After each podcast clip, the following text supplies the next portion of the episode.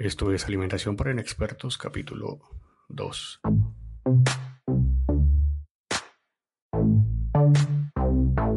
Bienvenidos. Bueno, primero que nada, agradecerles por la aceptación que he tenido por el primer episodio que sacamos la semana pasada, lanzamiento de mi blog. No pensé que iba a ser de tener tanta acogida, pero realmente me siento muy agradecido por cada uno de ustedes que tomó un poquito su tiempo para poder escucharme. Y en el día de hoy vamos a tratar sobre un tema eh, bastante importante que son las calorías y los nutrientes. Vamos a diferenciar un poco qué son calorías, qué son nutrientes, de qué va esto, de los carbohidratos, las calorías que contienen cada macronutriente, como son las proteínas, grasas, carbohidratos, si los micronutrientes, como son las vitaminas, minerales, tienen o afectan un poco también ese tema de las calorías, si cuentan o no y también veremos otros conceptos allí eh, por el camino que pues, nos puede ayudar. Así que vamos a empezar desde ya. ¿Qué son nutrientes? Los nutrientes son, de una forma muy sencilla, unas sustancias que se encuentran dentro de los alimentos que ayudan a nuestro organismo a que se mantenga en un equilibrio. Tienen diferentes funciones como pueden ser aporte energético, pueden ser reparación de tejidos, otros pueden ser catalizadores, caso de las enzimas, también pueden ayudar a las diferentes funciones principales del cuerpo, en el cerebro, en nuestro corazón, para respiración, etc. Básicamente son esas pequeñas sustancias que nos van a ayudar a que nuestro cuerpo se mantenga en de forma sana que nos aporten vida. Y a su vez esto se podrían clasificar en dos grupos, una u otra forma. Se podría clasificar en macronutrientes, que son macromoléculas de nutrientes, y micronutrientes, que son micromoléculas de estos nutrientes. En los macronutrientes ya conocemos algunos como son las proteínas, los carbohidratos y las grasas.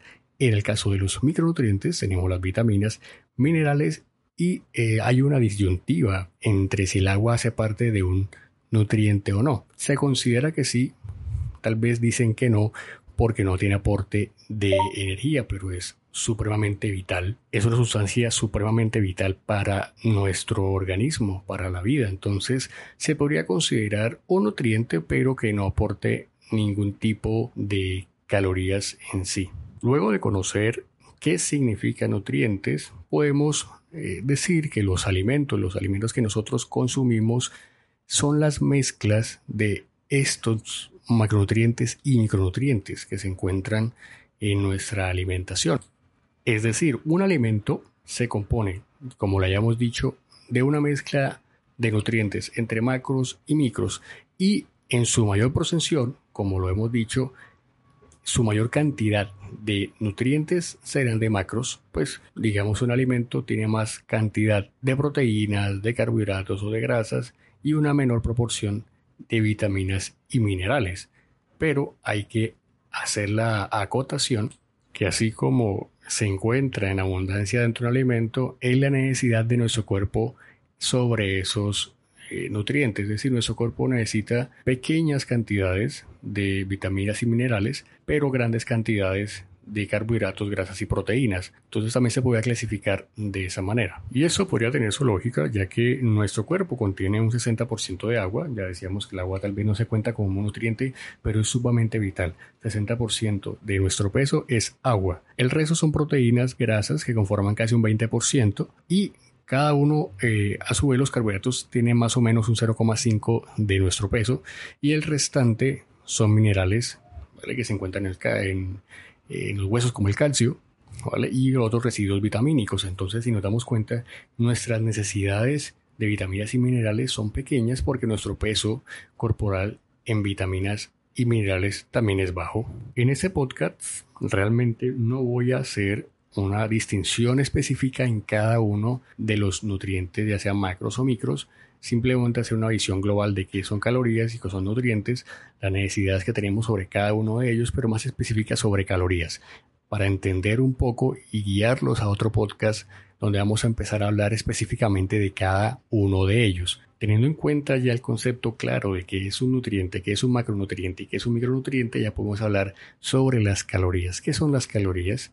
Y por qué son tan necesarias y se escuchan en todo lado. Pero entonces en sí, ¿qué es caloría? Si lo buscamos en algún concepto, pueden encontrar algunos muy complejos como que una caloría se define como la cantidad de energía necesaria para elevar un grado centígrado la temperatura de un gramo de agua. Pero, ¿qué significa esto? Esto es igual a la alimentación para el experto, así que la forma más sencilla de describir una caloría es la cantidad de energía que un alimento puede aportarte a ti, a tu organismo. Como ya lo habíamos dicho antes, las calorías son una unidad de energía térmica, pero en dietética, que solemos verlo muchísimo en, en las etiquetas de los empaques, en los productos que consumimos, vemos las calorías, pero en realidad lo que se refiere son a kilocalorías, es decir, mil calorías. Una kilocaloría son mil calorías, que es lo que realmente estima ese producto. Lo que pasa es que por temas de convención y por facilidad, a la kilocaloría en dietética se le conoce como caloría. Así que de aquí adelante, cuando me refiera a caloría, haré la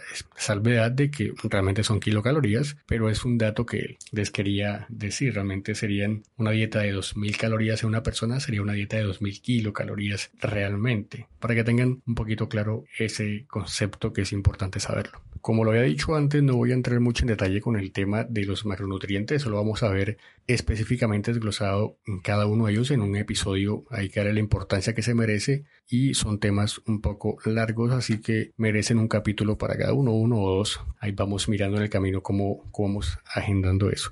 Pero es importante saber la cantidad de calorías que contiene cada macronutriente. Es decir, las proteínas es el caso, aportan 4 calorías, kilocalorías, como lo había dicho anteriormente, por un gramo hidrato de carbono, carbohidratos, contiene 4 calorías también. Las grasas, por su lado, contienen por cada gramo de grasa 9 calorías, es decir, tiene mayor cantidad de aporte de energía por cada gramo que le suministres al cuerpo de grasa. Y el alcohol contiene 7 calorías por gramo. Así que ya saben, cuando estén tomando cerveza, tomando algún tipo de licor, sepan que el alcohol también es muy alto en calorías. Y aquí quiero adelantarles algo, y es que cuando nos referimos a proteína, específicamente no nos referimos en un alimento en, en total.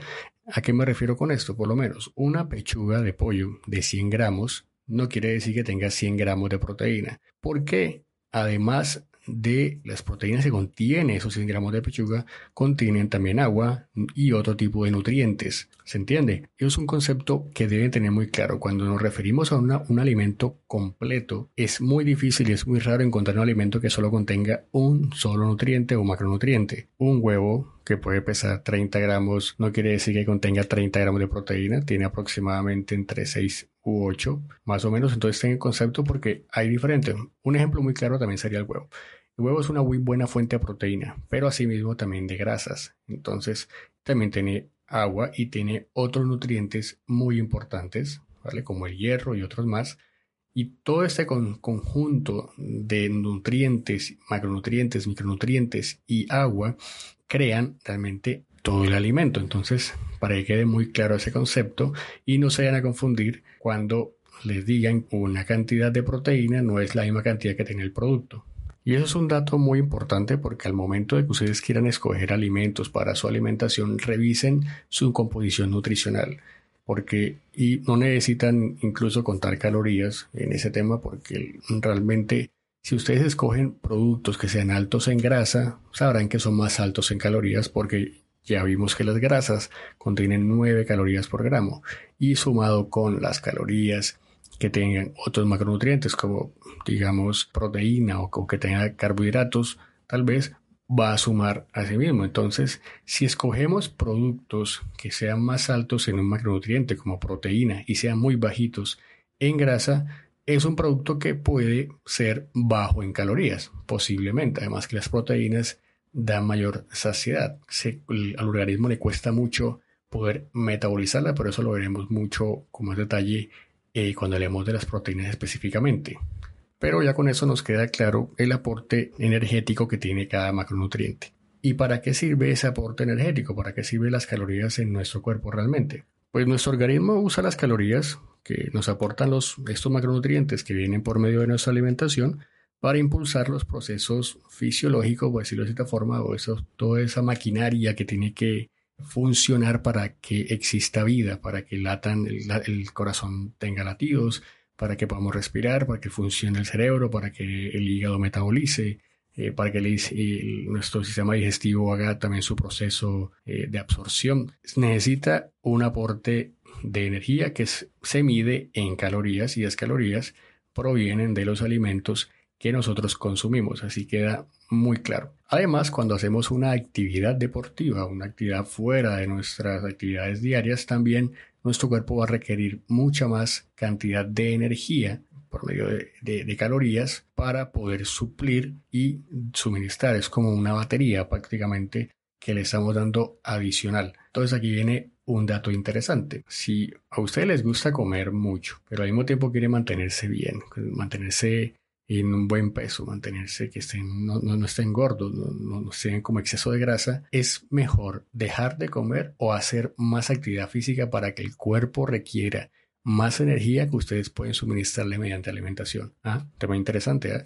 Es mucho mejor hacer más deporte, entrenar intensamente, porque de esa forma el cuerpo les va a pedir mucha más cantidad de energía, más aporte de calorías que viene por medio de la alimentación, es decir, tienen que comer más para llegar a esos requerimientos que ustedes necesitan. Pero hay personas que lo que hacen es que quieren bajar de peso, quieren mantenerse bien y suprimen alimentos, es decir, se quedan en su casa, sedentarios no se mueven y dejan de comer más. Y eso es un error grave. Y es un error grave porque el cuerpo, como un ser vivo completo, vive de la adaptación. Nosotros, por evolución, nos adaptamos a cualquier tipo de ambiente o situación. Y eh, nuestro organismo no es ajeno a eso. Realmente es muy inteligente para ese tema. Si ustedes, por un periodo de tiempo, empiezan a hacer una dieta lineal de eh, bajar de peso y empiezan a recortar comida, su cuerpo va a entender que ustedes están en un estado de ayuno constante por alguna situación. El cuerpo no sabe de fitness, que porque quieres perder grasa, porque quieres ponerte bonito, que quieres salir la foto del Instagram sea mejor para eh, las vacaciones y demás. No entiende eso, él simplemente sabe que no está recibiendo la cantidad de calorías y nutrientes diariamente y él lo que hace es dar prioridad a lo principal en el uso de esa energía. Es decir, va a empezar a condicionar el uso de esa energía en lo principal.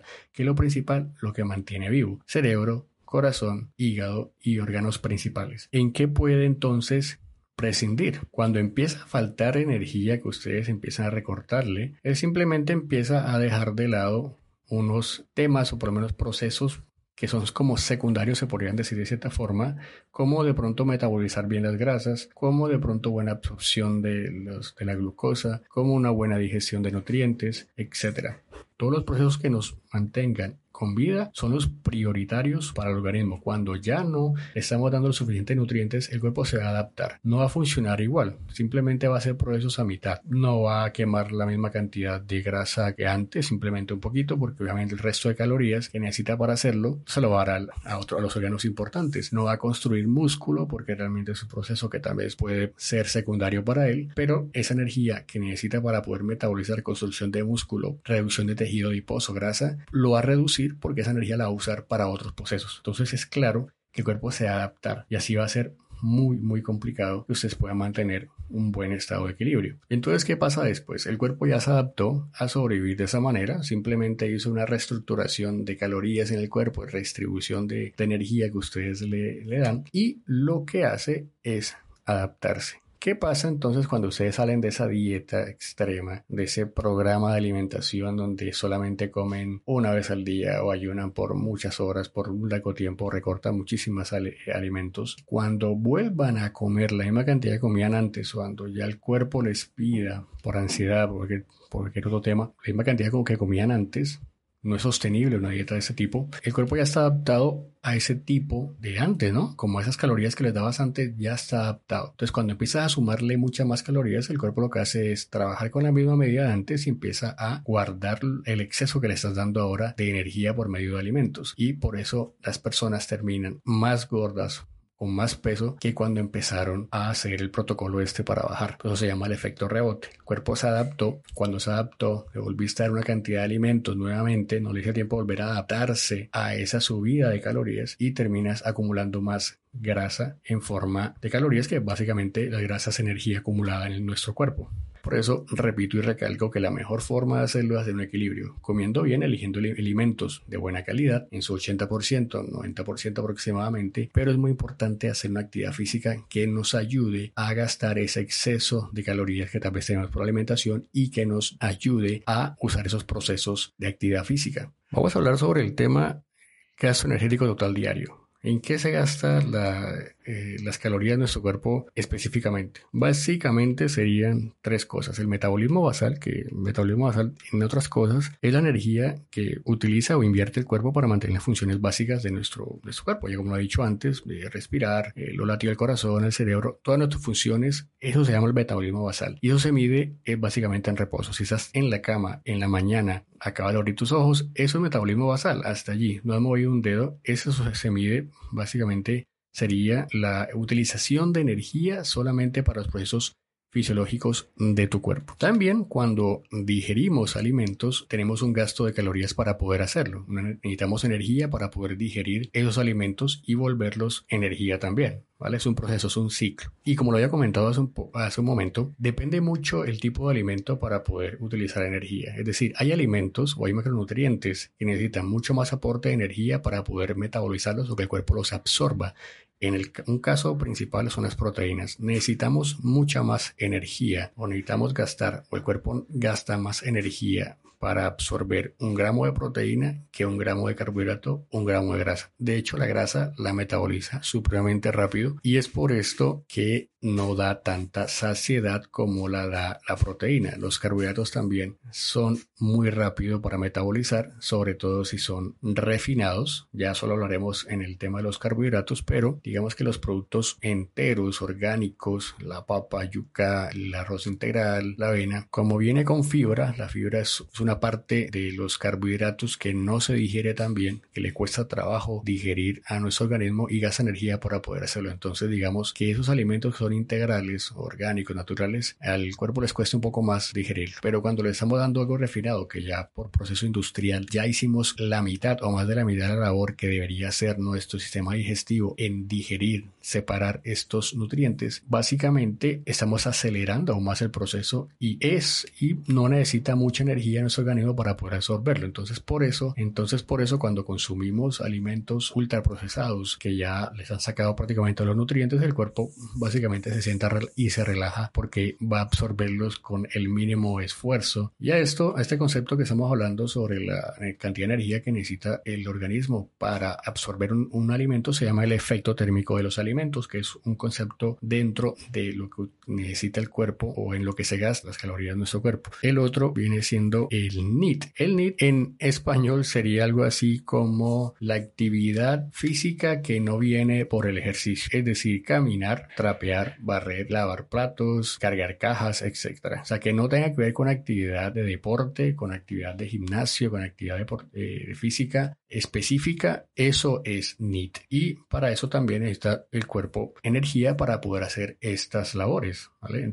De hecho, una buena forma de de aumentar el gasto de energía es aumentar el NIT. Como puede ser, si van al gimnasio, vayan caminando, si van a hacer compras, vayan caminando, no usen tanto el carro, reduzcan tal vez el uso de aparatos automatizados, barran, trapeen. Incluso yo una época trapeaba con un trapito así tipo japonés piso. De hecho, es un muy buen ejercicio y gasta muchísimas calorías, así que puede ser una buena forma de que limpien la casa y se mantengan en buen estado de salud. Y por último está obviamente la actividad física que está enfocada en deporte gimnasio, etcétera. Para hacer obviamente este tipo de actividad que es muy intensa y depende del tipo de, deporte o actividad que, practiquen, la cantidad de, calorías será mayor. Por ejemplo, una persona que solamente va a hacer pesas por media hora o una hora con pesos de 2 kilos, obviamente el cuerpo no necesita una cantidad enorme de, de calorías para poder suplir esa necesidad energética. En cambio, una persona que entrene muy fuerte, 6, 7 veces a la semana con buen peso, ejercicios compuestos o una persona que salga a correr 10, 15 kilómetros necesita una cantidad de energía muy grande. Entonces, obviamente, allí depende del tipo de actividad que estén haciendo, pero es una actividad que va a requerir muchísima energía en nuestro cuerpo. Entonces ya saben, entrenen intenso y coman mejor. Pero bueno, Ignacio, entonces las calorías pueden ser iguales, es decir, si a mí lo que me interesa es comer menos calorías, puedo comerme de pronto, si una manzana tiene 100 calorías, por decir un caso, y una dona tiene 100 calorías también, mejor me como la dona. Si igual a mi, a mi cuerpo lo que le interesa es la energía que le aporte y me puedo mantener. Es un interesante planteamiento, pero aquí hay otros conceptos que tenemos que tener muy, muy en claro, y es que no todas las calorías son iguales. Tal vez en otros, en otros campos de la ciencia, pero en dietética realmente no debe ser así. ¿Por qué? Porque aquí viene el tema de la saciedad y el complejo que implica un alimento. Una dona básicamente puede ser una carbograsa que tiene grasa adicionada y harinas refinadas. Ambas son muy fácil, de muy fácil digestión. Es decir, si usted se come en una dona, le va a aportar 100 gramos, 100, 100 calorías, pero la rapidez en que su cuerpo la va a absorber es inmensa, o sea, es muy rápido porque ya básicamente la grasa se absorbe supremamente rápido y la harina refinada ya, como les dije en un momento, la industria les quitó, le hizo todo el medio trabajo al, sistema digestivo. Es decir, ya no necesita procesar ni apartar la fibra ni separar de pronto la amilasa de la amilopectina, ni separar tal vez los fitonutrientes, los nutrientes, los minerales, etc.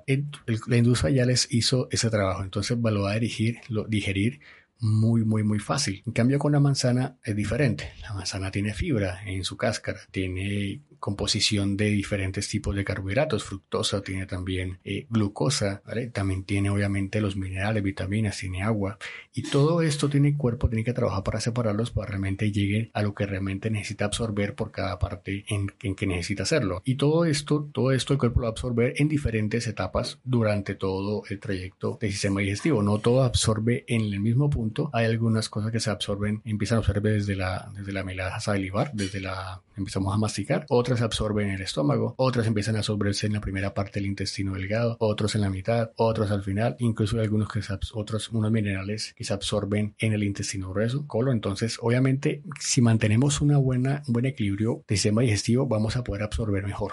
Si empieza a fallar, empieza a fallar y se desencadena muchísimos, muchos, muchos problemas. Además, por esta complejidad de nutrientes que tienen los alimentos enteros, orgánicos, como una manzana, da mucha más saciedad que estos alimentos refinados. Es decir, usted se come una dona y a los 10 minutos quieren otra porque el cuerpo ya la absorbió. Y obviamente el azúcar, pues ya como les dije, tiene una capacidad de, de encantarle al cerebro de que quiere más y más y más. La manzana genera saciedad, entonces, ¿tiene la misma cantidad de calorías? Sí, pero son diferentes. Entonces no todo vale en ese punto. Es decir, son calorías en sí, pero tienes que saber elegir qué clase de caloría le vas a dar. Muchas personas me han preguntado que si estoy de acuerdo con el tema de contar calorías y bueno, eso es un tema que yo puedo responder con depende. Depende de la persona. Hay personas y he tenido clientes los cuales les cuesta o les genera ansiedad tener que estar contando o anotando o estar revisando las calorías que se comen entran o salen. Pero hay personas que sí les gusta, son supremamente milimétricas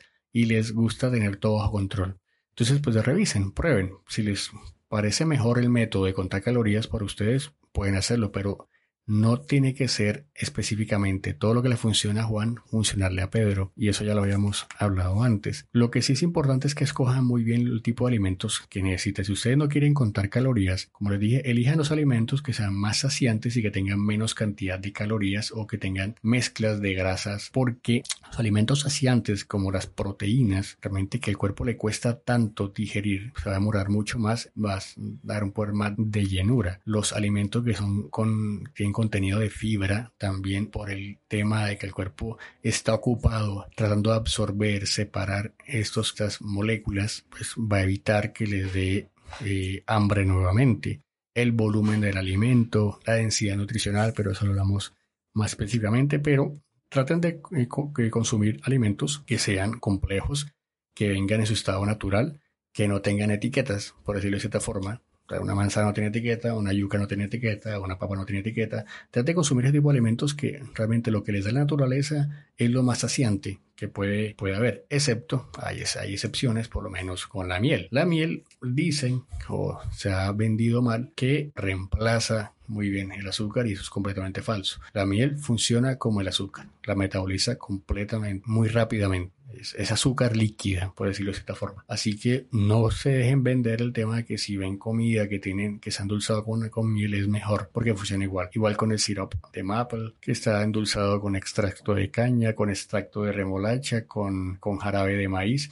Todo estos son sinónimos de azúcar. Lo que pasa, y eso lo vamos a hablar con el tema específico de azúcar, lo haremos más adelante, en la industria lo que hace es crear o inventarse sinónimos para poder meterlo dentro de un producto y burlar un poco la ley. Sobre todo en países como Colombia, que igual no tienen tan regulado el consumo del azúcar y no exigen tanto como en otros países donde sí realmente tienen que especificar que si un alimento tiene jarabe de maíz tiene por regla decir que tiene azúcar. Cambio hay otros donde realmente exigen que tenga azúcar añadido y que sea el azúcar que ven ustedes en sus casas, pero si ven un azúcar diferente, miel, pues no hace parte, entonces pueden colocarle un producto sin azúcar porque no tiene azúcar de mesa, pero si tiene una cantidad de miel o tiene una cantidad de jarabe de maíz o extracto de remolacha, extracto de caña y lo tienen los ingredientes, pero como las personas no conocen y no saben que esos son sinónimos, pues básicamente están consumiendo un alimento pensando que no tiene azúcar, pero sí tiene azúcar. Y cerrando el tema de las calorías, pues como les estaba contando que si es bueno contar o no eh, calorías, yo lo que les aconsejo al principio es que si ustedes quieren empezar a controlar la alimentación, pueden hacer es pesar sus alimentos y medir las porciones y revisar semana a semana cómo están comiendo. Pueden hacer un diario, yo comí esa semana, comí esto y se pesan y revisan qué están haciendo. Revisan el diario y dicen, bueno, comí esto y tal vez voy a bajarle, pequé o embarré de pronto en este día, estoy comiendo de tal forma y van jugando con esos alimentos que tal vez pueden cambiar y elegir una vez mejor versión o en su caso disminuirlos también. Además nosotros somos muy, buenos estimando calorías, realmente tendemos a exagerar o a veces de pronto calcular por debajo de la medida, pero es una buena forma tal vez de revisar y poner un control. Ya el hecho que lo estés haciendo es un paso en el cual que estás dando para preocuparte por tu salud. Y ya cerrando por aquí, eh, simplemente quería darle las gracias nuevamente por acompañarme en este episodio de calorías y nutrientes. Vamos, como les dije, a desglosar un poco más cada nutriente, macronutriente y micronutrientes, porque realmente son temas un poco más largos y la idea es seguir avanzando un poco más y que aprendan un poquito más. Así que cuando tengan cualquier duda me lo pueden dejar por comentarios, me pueden dejar comentarios en el Instagram, eh, J. Nacho Navarro, me pueden escribir al WhatsApp si, si quieren, me pueden seguir página de ignacionutrition.com